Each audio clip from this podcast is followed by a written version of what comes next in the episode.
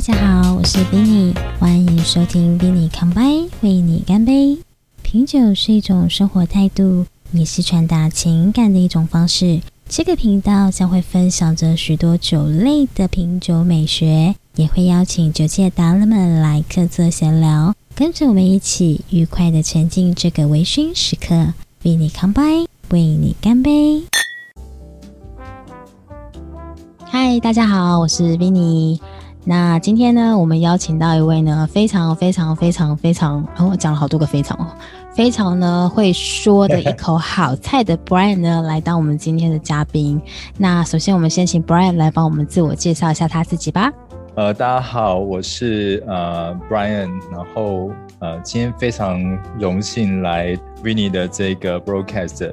那呃，我自我介绍一下，那个之所以会叫我是一个说的一口好菜的 Brian，是因为呃，我之前从事的工作是跟进口食品相关的。那呃，我也成立创立一个网站，这网站还在，那我就不也不讲它什么名字啊，那就是做呃进口食品销售的。所以在呃，我过去从事进口食品销售，大概有差不多七八年的一个时间。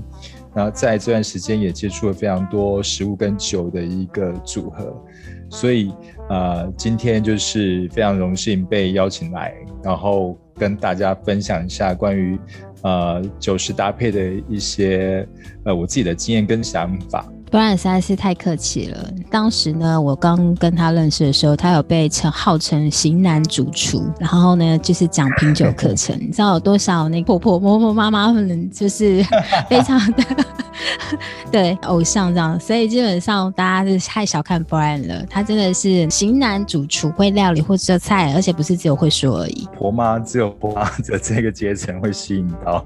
呃，姐姐也算了，好吧？姐姐姐姐应该也蛮喜欢你这一型的。好，那今天呢，因为刚刚就是 Brian 有自我介绍过嘛，他之前就是有从事一些进口食材的一些采购啊等等这样的一个相关业务的工作，所以呢，今天呢就请 Brian 呢就是来跟我们聊一聊呢，就是在餐酒搭配上一些有趣有趣的一些经验分享这样。嗯，那首先我想先请教一下 Brian 啊，你认为呃，其实食物跟酒到底是怎么样的一个关系呢？我觉得这个议题。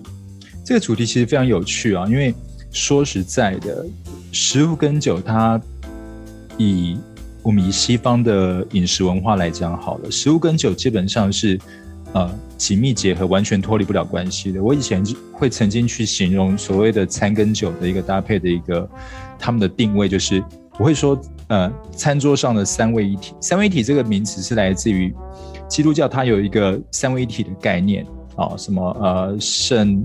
圣灵、圣父什么什么什么圣子之类的，还有一个三位一体的概念。那餐桌上的三位一体，如果以西式料理来讲的话，它就是面包、cheese 跟葡萄酒，就是这个三个东西你是密不可分的。那如果说是以像是呃葡萄酒文化的国家来说，法国或者是意大利、西班牙这一些大量平常日常消费葡萄酒很大的一些国家，他们。可能餐餐都会搭葡萄酒，带除了早餐以外，所以葡萄酒在呃饮食跟它的一个跟食物的关联，基本上它就是你有餐就一定会有酒，而且我认为这也不是只仅限于在欧洲的饮食文化里面会出现到的，比如说在我们中国或者是台台湾也会有这样子的啊，就是只是。我们比较少喝酒，喝的像呃酒这么凶而已。比如说，呃，嗯，我们看一些武侠剧啊，或者是我们看一些武侠小说，嗯，每次有写到关于饮食的时候，都会有酒出现。像是《水浒传》里面哦，那个武松他去这个客栈里面的时候，那客栈的人就先问他说：“哎，客官你要打多少酒啊？”那武松就说：“不用问多少，你有多少你就拿过来，然后肉再顺便切个三五斤过来。吃肉跟喝酒这件事情，就变成是大口吃肉、大碗喝酒的一种感觉，表现那种对啊那种对武侠的那一种男子汉气魄那种感觉，就是食物跟酒基本几乎是一个密不可分的。嗯，那如果像比如说我们常办一些餐酒会啊，餐酒会，那你会觉得到底是酒配餐呢，还是餐配酒呢？其实餐酒会的部分的话，就要看餐酒会的目的是什么了。如果今天的主角是酒，那在整个菜单上面设计的话，我们并比较常看到它会是用餐去搭配酒，依据这一个酒本身味道上面的特色，餐来去特别的设计去迎合跟调调配它。那如果说是呃。法国料理在整个 set menu 上面的设计来说的话，它就会变成是酒去搭配餐。比如说，呃，一开始的时候的开胃开胃小菜会配什么，然后，嗯，到了头盘的时候配什么，主菜的时候配什么酒。它就变成是一个另外颠倒的一个方式，但整体的目的都是要让餐跟酒的搭配能够达到最完美的一个境界。嗯，没错。活动的目的到底是我们是想要呃推推荐酒呢，推销酒呢，酒的销售呢，还是说着重在一个餐搭的一个体验等等？但是现在其实因为在台湾，嗯，怎么说呢？越来越多的一个餐酒会的一个活动，不管是葡萄酒也好，或者是日本酒啊、whisky，都出现非常多酒搭餐的这样子的一个活动在。应该不然也参加不少哦。没错，酒搭餐其实已经变成是一种刻意的，也不能说是刻意，就是变成一种我们想要去特别去让呃在喝这个酒的时候能够增加更多的这一种体验跟享受，不会只是觉得说单喝酒这样子比较单调一点，而且有时候我们酒喝多了，你开始嘴巴就会嘴馋，你就会想要吃一些东西来配。那你这时候如果能够去吃到一个料理，刚好又跟这个酒的，不管是在它的气味也好，口感也好，整个融合在一起的表现，它都是很完美的一个情况之下，那它会让你这一餐的感觉变得特别的美好。嗯，这也就是像那个神之男漫画里面特别讲到，就是说食物跟酒的一个 marriage 那样子一个搭配，完美搭配的一种感觉。对对，那不然自己本身有没有一些有趣的一些餐酒搭配的经验呢？餐酒搭配有趣的经验啊，其实对我来讲，每一个餐酒搭配，它都是很有趣的经验，因为吃的东西啊这么多，对不对？然后其实我觉得，呃，去玩所谓的餐酒搭配这种东西，你可以把它想，你可以把它想成它是一个游戏。或者是一个冒险，当你不是很确定的时候，你就呃可能从这边你会有得到很多意外的惊喜，或是会让你有非常呃深刻的一些踩到雷的一个体验。但我觉得这都是一些经验啊。那呃比较有趣的是，呃我觉得有些东西应该就是说，当第一次你去验证一些。呃，餐酒搭配上面的理论的时候，他给你的印象非常深刻。我最深刻就是我第一次尝试，呃，那个法国的 blue cheese。法国有个 blue cheese 叫做 h o c k f o r 它是世界三大蓝莓乳酪之一。那 h o c k f o r 味道其实非常的浓烈啊，因为它的蓝它的那个蓝莓味的纹路，呃，分布的非常的密集，然后。比较熟成一点的 h a r f o l 呢，有人形容它的味道像是比臭脚丫还臭。就你走进，你走进一个篮球，你走进一个。啊，男子篮球队的更衣室的那种味道的感觉啊，就那种臭脚丫的味道。呃，这个想象有点难想象哎，因为通常男子的篮球队的路的休息室，我们女孩子应该进不了，所以有点难想象。那你就想象男生的那个下班之后刚脱下的臭袜子的味道，大概也就是这样的感觉了。啊，我想到一个应该蛮蛮贴切的。就是那个公车，夏天的公车上面的时候，都有很多高中生，然后下课那个时间，就是那个味道，对不对？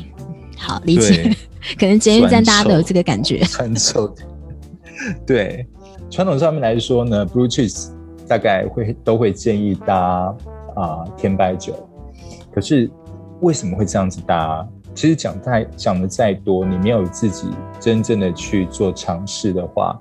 你没有办法去体验那个感觉，因为你单纯去吃那个 blue cheese 的时候，它给你的感受就是：第一，它会咸，哦，blue cheese 它通常都很咸，因为在制作过程当中其实用了非常多的盐哦。那再来呢，就是 blue cheese 本身的质地比较滑润，那呃咸度之外，就会带出它这个很明显的蓝莓乳酪那一种强烈刺激的味道、发酵的味道。可是你一定一旦跟甜白酒搭配起来之后，它会产生一个很微妙的一个变化，就是甜白酒本身的甜度呢，除了会中和掉 blue cheese 那个咸味之外，它也会让原本刺激强烈的发酵味道降低，进而会把 cheese 本身的那一种乳脂跟奶油甚至坚果那种香气整个带出来。所以我第一次去吃到 h a r k f o r 的时候，刚好配经典的搭配法，就是配法国配法国，那我们就配了一杯 s o t e n 它整个融合进来之后，整个辛辣的 blue cheese 的味道都没有了，然后带出的是坚果。蜂蜜跟奶油的香气，然后在你的嘴巴里面整个玩在一起，哇哦，非常非常美妙的。对，那之后进阶到了另外一个比较有趣的搭配，就是有一次我吃一个清蒸臭豆腐，然后刚好时间也是有 s o t e n 我一样是拿那个 s o t e n 来去做搭配。清蒸臭豆腐是属于那种上海式的清蒸臭豆腐的做法，它不是油炸。它是清蒸的，那臭豆腐本身呢，臭味很明显，但是呢，啊，会偏辣。哦，清蒸臭豆腐它是会带辣点口味的，所以这个东西我们再去跟甜白酒去做搭配的时候，它会跟 h a r k f o r 那样子的 cheese 感觉有异曲同工之妙。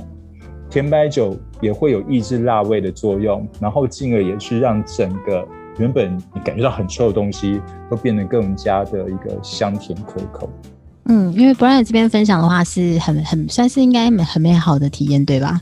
那我这边也就分享一个我自己觉得，就是因为我可能比较个性稍微叛逆一点吧。我我曾经就是真的，因为那时候在学刚开始学葡萄酒的时候，我就会觉得为什么红酒不能配生鱼片？我真的认真的想要去尝试这件事情，因为我觉得，嗯，很多的教科书上就说不搭嘛，红酒配红肉，白酒配白肉，那为什么不行呢？结果当我真的去体验的时候，我真的就觉得当下我是，呃，选了一款呃丹宁比较强的那个 Cabernet Sauvignon，然后配了那个生鱼片，哦，还印象很深的就是我吃了第一口之后，我马上就想要把它从嘴巴里吐出来，因为真的就是一个满满的。铁锈味就是哦天哪，腥味 都全部都跑出来了。对，但我觉得这个部分其实也是有趣的，因为你没有搭过，你真的就是教科书写再多，你其实都不不会觉得说，哦，真的是这样吗？或者是说，哎，真的有这种感受吗？等等，真的要自己去尝试之后才会觉得说，哇，原来这么这么的 让你印象深刻。没错，但其实这也不是很绝对的啊，比如说。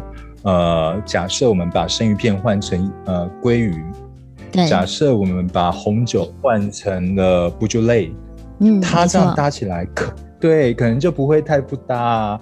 所以酒食搭配这东西，它的你说学问很大，其实呃也对，但是它就是你必须要去找到它呃食物跟酒的某一个连接点，或者是呃。契合的地方，不管是气味也好，或者是口感、味道表现也好，它才能够去产出出产生出那种美好的一个结局，不然。它就不会像呃，marriage 就会有两种结局嘛，有的 marriage 就是很美好的，有的 marriage 就是不美好的。对，像最近那个社会呃社会新闻吗？不对，影视新闻上面炒很大的那个台日文化差异等等之类的。对对对，可能就是拿了一个日本酒配了一个不对的台湾的食物，大概离婚了。但是我还是觉得，就是因为餐酒搭配，就像刚刚 Brian 说的，它其实可以很复杂，但其实说真的，也也是有时候也可以很简单。那我觉得就是抓住几个方。像或是多尝试，我觉得是比较重要。就是你没有体验过，你永远只是嘴巴说说，那永远都不知道是什么样的感觉跟感受。没错，像我曾经就有试过一次，就是呃，穿呃，以伊比利火腿来讲好了，我们都知道伊比利火腿是西班牙最有名的火腿嘛。那伊比利火腿要配的时候，配什么酒最好呢？当然还是会选西班牙的酒。那有的人他就会说，呃，一比一火腿要搭雪莉酒。尤其是你要是至少呃比较成年一点等级的雪莉酒，味道才会能够跟一比一火腿它里面的这种橡木果实的呃油脂的气味能够契合。那我自己觉得配雪莉酒对我来讲感受不是这么的深，可能我对雪莉酒的了解不是这么多。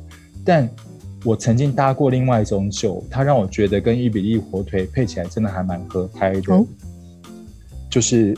我们的陈年绍兴。哦，陈年绍兴，陈绍，对，嗯，你不觉得陈绍这种黄酒的类型，虽然它是米做的酒，但是它在某些呃味道上面表现跟一些成年的雪莉酒还蛮像，就有那个氧化味蛮明显的。在对，那他们在跟呃伊比火腿这一种呃油脂的部分的气味上面来讲，其实都是很搭的。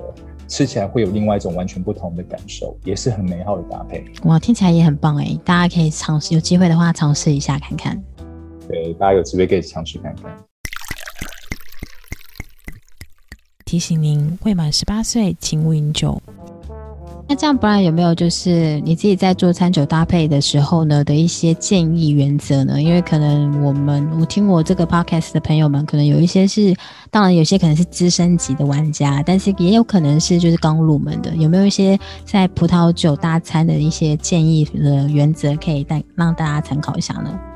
那这个部分的话，资深级玩家，我想大概就。不用听我这边去瞎掰了哈。不过，如果是刚入门的人来说的话，我觉得其实最简单的原则，简单嘛，就是红配红，白配白。好，什么是红配红？就是红酒配红肉，白酒配白肉。好，这这个是最基本中的基本。那甜不辣？甜的呢，就可以去搭辣的。甜的是可以稍微配一些辣的东西，它们其实是合得起来的。在气有气泡的东西，它是百搭，所以我们会讲说香槟啊、气泡酒啊，它是百搭，百无禁忌都可以搭。那另外一个就是你找它的性质是相近的东西，或者是原本在这个食物当中就可能存有这个酒的某些元素在里面的东西的时候，它可能也就很容易搭得起来。比如说，嗯，我举个例子，乌鱼子，嗯。为什么我们大家吃呃吃乌鱼子的时候，传统吃法我们都会配个什么高粱啊，对不对？你看老一辈的人都是这样子在搭的。乌鱼子有时候做法喜欢用高粱去浸泡它，然后再去做炙烧的动作。那你如果这个乌鱼子里面掺有一些高粱的香气跟酒味的时候，你去配高粱酒味道，当然就会非常非常搭的。这是另外一种比喻的说法。还有一种就是嗯。哦，我讲个最经典的，好了。好，我们都知道葡萄酒的 Chablis，法国的 Chablis，Chablis 最最经典的搭配就是配生蚝。嗯，没错。那为什么 Chablis 跟生蚝可以这么契合来去做个搭配？其实就是因为 Chablis 这个产区它的土壤是属于这一种呃石灰岩的地质嘛。那甚至有些 s h o p i 产区的酒庄，它的土里面还可以挖出一些什么三叶虫啦，或者是甚至呃很久以前几百年前，甚至上千年前牡蛎壳的这一种东西。那之所以它的土壤有这样的一个结构在，所以这个葡萄的风土表现很自然的也就能够跟牡蛎的味道去做一个很完美的一个搭配，有这样矿石的那种表现跟酸度。牡蛎这样吃起来就会觉得格外的清爽，所以餐酒搭配原则，我们还是会去找它有一个可以去连接的一个点。那呃，你能够去跟它去做搭配之后，它在味道上面表现当然就会很好。可是有些也不一定，比如说纽西兰的 Sauvignon Blanc，我们都会说纽西兰的 Sauvignon Blanc 有一个红心芭乐的味道，对不对？可是你吃完，呃，可是你如果今天呃。你吃完这个红心芭乐之后，然后你再来一杯 Sauvignon Blanc，它的表现可能就不会这么好，因为你的 Sauvignon Blanc 可能会变得非常非常的酸，因为你的芭乐实在太甜了。那所以并不是说每一种的呃原则都可以去套用所有你在餐饮搭配上面。这个东西真的还是最好就是让你能够自己去玩，去做这样的一个组合搭配。这样会非常非常非常的有趣，就跟大家在刚入门，我们在学习品酒的时候一样，你要去累积你的经验值。那你去喝不同产区的酒，喝不同国家的酒，不同葡萄品种的酒，你也可以从这个地方接乐趣。那你再去增加一些关卡，就是去找一些搭配的食物来去搭，那会让你的饮酒的感觉会更加有趣。我觉得其实真的都可以就多方尝试看看。那当然，其实也有一种说法，就是当地的酒呢，啊，当地的食物配当地的酒啊，一定是最 match 的。那但因为现在我们的饮食变得跟以前很不一样，我们其实接受很多的一些，比如说西方的一些饮食文化，或是日本的饮食文化等等。其实光是中国就已经有八大菜系了，所以其实现在人的料理口味真的非常多元。是没错，所以。可以去做玩法更多啊，所以就是大家可以多试试看。然后因为刚刚开始，如果是入门者的话，其实会建议就是可以先从一些比较风险比较低一点的，就是方向开始找。也就是比如说像我们刚刚说同一个直调、同一个调性的，可能会比较安全一点。对，比如说东坡肉这样的料理，拿来去搭这种所谓呃比较浓郁的酒。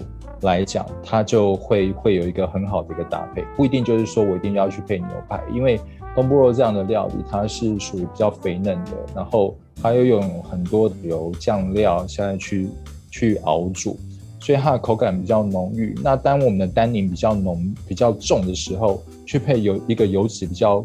丰润的料理的时候，它反而可以达到一个很好的一个平衡作用。那不然你自己本身有没有就是依照那教科书上面的一些搭配去尝试过每一个经典搭配的一些范本呢？比如说像香槟配鱼子酱之类这种模式。哦，有啊，这些我大概全部都试过啊。香槟配鱼子酱，对。然后还有还有什么？还有一些经典的，嗯。呃，经典的话，香槟配鱼子酱吧 s h a b l y 配生蚝，后呃那个 Sanjo Sanjo Sangiovese 配那个呃意大利的风味的，对对对。哦，Sangiovese 的话其实还蛮好搭的，因为它的酸度够高。然后配意大利的食物的话，Sangiovese 的话，我那时候是配一些沙拉米，嗯，沙拉米对。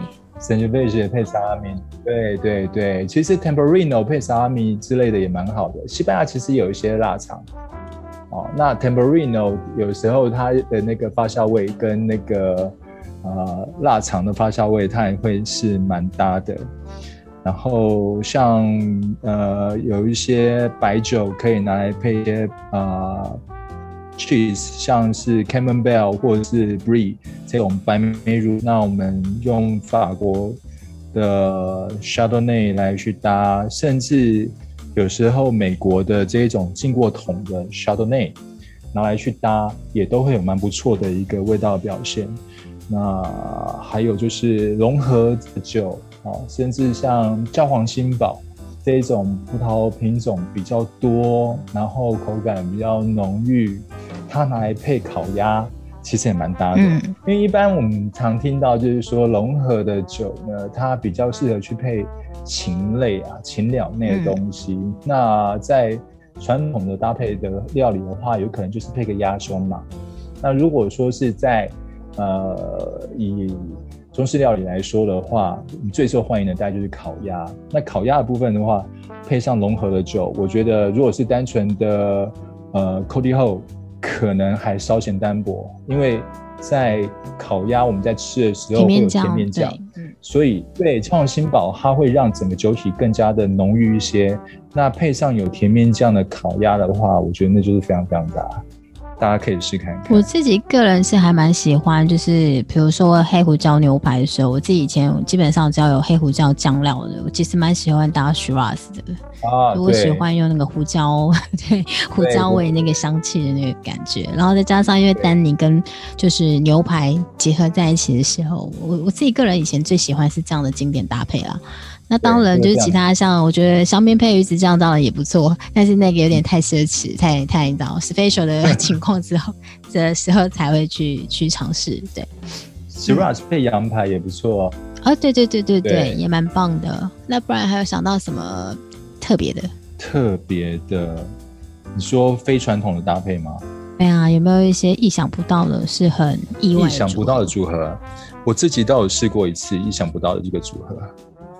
一个剁椒鱼头，辣的川菜。川菜剁椒鱼头怎么做？它就是用一整个大连鱼的鱼头，然后跟呃四川的泡椒，然后还有鲜辣椒，再加一点花椒，然后下去呃蒸呃下去炖煮跟蒸哦。那泡椒它其实是经过长时间发酵过的综合辣椒，它会带有一些发酵的酸味。那剁椒鱼头，我们一看到鱼头，大家就想到说，哦，鱼头，那这个一定红酒都不适合，可能就要配什么气泡酒啦，或者是来一个比较清爽一点的 Sauvignon Blanc 啊，还是说用个什么 Riesling 啊来去搭。所以我那一次试到的，它其实是配智利的红酒哦，智利的。呃呃 c a m e r n e 对，智利的红酒，它智利的这一支红酒呢，因为它的口感的单宁它比较细致，然后本身这一支红酒它带有一些糯米椒跟那个新香料的气味，就有点类似像你刚刚提到的用 Shiraz 来去配黑胡椒，嗯，牛肉呃黑胡椒香料味。那样子一种概念。对香料味，所以反而就是说，它能够去跟剁椒鱼头这个里面的泡椒的味道产生一个很完美的一个结合，就打打破了我对于就是说海鲜一定只能去配白酒这样子的一种想法跟看法。哇，还蛮特别的。哇，听起来真的是蛮棒的。对，所以不是说每一种的呃传统的打法都是。呃，严格的限制，他不能去，他不要让他去限制我们的想象，要多多尝试才会有，才会有乐趣，才会好玩。但传统搭配的话，比较是安全牌啦，你比较不会说踩到雷啊。嗯，没错，就是多，就是还是要有一些就是方向性的参考，然后我们再从那些方向里面去实际是实验，找出自己真的心得这样。好，我想到一个，就是也蛮经典的搭配，德国猪脚。啊，德国猪脚，德国猪脚配 Riesling 吗？德国猪脚配 Riesling 可以。对，我想到的这个经典的案例是它。德国猪脚配啤酒，有吗？德国猪脚配 Riesling 好的原因是因为旁边的酸白，旁边的那个酸白菜。酸菜，对对对对对对对对，我觉得怎么觉得就是最好吃就是那个，因为我觉得德国猪脚对我而言就是我觉得它比较硬，所以我比较喜欢它旁边的那个酸菜。其实这个就是它的一个性质的接近嘛，我们就是用。用用它来去抓德国猪脚，你一定要去沾一些它的配菜会有什么？它会它的配菜会有酸白菜，然后呢，另外还会有什么？会有芥末酱、芥末子酱、芥末酱、黄芥末，对对对。那呃，传统在做黄芥末的时候，其实会用到白酒，你知道吗？做哦，原来做黄芥末它其实会用到白酒的。那我们在吃德国猪脚的时候，会沾一点芥末。配一点酸白菜，但你会觉得说，哇，这时候来一杯 Riesling，嗯，一定是很搭，就是那个原则，你会找到一个呃味道相近的点去做搭配，你就能够去把那个东西去抓出来，蛮好玩的。我觉得很多东西都可以尝试看看。我觉得好玩的地方真的就是在这里。但我记得那时候我去法国 Burgundy 的时候，去去去念书的时候，其实呃，因为去吃那个瓜牛。然后我很意外是，当我当吃的时候，我吃那个瓜牛的时候，我就哦天哪，那个腥味好重哦，超级重。我觉得调味真的是很重，然后瓜牛本身很腥。哎，它不是会塞了一堆 parsley butter 吗？对，但是我就吃到那个，我还是觉得就是那个那个瓜牛的味道让我觉得。但是当我配上一口 Burgundy 的酒的时候，我就觉得哇，OK，好像一切都解释得过去了。对，没错，所以。呃，是风土搭配，什么样的国家就配什么样的酒，因为什么样的一个国家的料理，基本上就会代表那个地方的风土人情。然后葡萄酒是最讲究风土的，所以这样搭配一般来讲都会很美。对啊，对啊。然后，但是我自己是有吃不太惯有一些法国菜啊，因为我觉得就是有一些调味，那个奶味太浓啊，或是太重啊等等之类的。但是单吃真的不行的时候，搭酒就好像又 OK。对啊，这是一定的，啊因为法国料理有一句话，你要做好法国料理的秘诀只有三个字哦，就是 butter butter butter。哦，好，这果然是大厨才会讲出来的话。对，这个就是法国料理的精髓。所以它有这么多的 butter 在里面的时候，你难免会觉得说它的口味比较重。所以为什么法国人吃饭配葡萄酒？我们葡萄酒的单宁可以帮你带掉一些那种奶油的油腻的感觉，嗯，然后来去帮助你把食材里面的味道去给抓出来。真的，不然如果单纯真的纯吃这些法国料理的话，哇，真的我们人会受不了。所以果然今天是邀请到大厨哦，才能够就是讲出大厨的观点。好，那我们今天谢谢 Brian 跟我们分享他餐酒的一个搭配的体验啦，还有就是他的一些经验这样。那 Brian 有没有要帮我们补充什么呢？啊，补充，对啊，补充有没有还想要 share 什么 information？share information 啊，你说关于在餐酒搭配的部分，对，啊，或是你想要那个预告什么之类的吗？预告 那你知道节目做 ending 的时候都会说，哎、下一次我们要聊什么话题哦，这样子，对对对对之类的。哦，下一哦下一次吗？如果下一次还有荣这个荣幸上 一定有。就先看这一次的那个反应好不好？这次我们就是比较呃，算是初阶的，就是都是聊一些比较简单的的话题。下次可能就大家想要进阶玩家，可能就想要听一些更更高难度的吧，我想。哦，对，比如说，因为台湾人毕竟在台湾嘛，那我们一定就是最常吃到就是台湾菜、台湾料理、热炒啦、麻婆豆腐啦、啊、麻辣锅啦，或是夜市小吃。那因为最近有很多就是布洛克也好，或是哦 YouTuber，、他们其实都在做台湾在地小吃的在地美食的一个餐酒搭配体验，这也是一个话题。对对对，嗯，下次或许可以挑战一下。是我知道啊，很多人都跑去那个大道城，对啊，很多人都跑去大稻城那边那个慈幼宫。可是，知道台式料理的东西的搭配的话，嗯其实就你真的要去玩，要玩到很深啊，要玩到很深，因为料料理单纯分口味来讲，你就是海鲜跟非海鲜，然后。非海鲜的东西呢，大概台式料理的话，你就会酱油都呃比较多，都会带有酱油的嗯口味。那你如果带有酱油的口味，你你去做酒的选择的话，就很好选择了，真的就很好选择。哦，对啊，你要么就是找酸度的，要么就是找比较浓澳洲酒，对啊，哦或者是法国酒，法国酒也可以。对你可能是波尔多也好，但勃艮第的话，我就觉得很难讲，就真的很难讲，他可能要玩到比较细致的东西。对，不过这真的就是对进阶玩家可以再试试看。呃，如果有这个机会的话，可以啦，我我可以再想看看，说我们有什么可以去做一个分享的，就是在酒跟食物上面的一个关联性的东西。OK，那我们就期待下一次的那个喽。OK，嗯，好，那今天就谢谢谢谢。Brian 喽，我们下次见拜。拜。希望今天的内容你会喜欢，请记得帮我关注、订阅、加分享哦。更欢迎在我的 IG、FB 留下你的建议，比你康拜，为你干杯。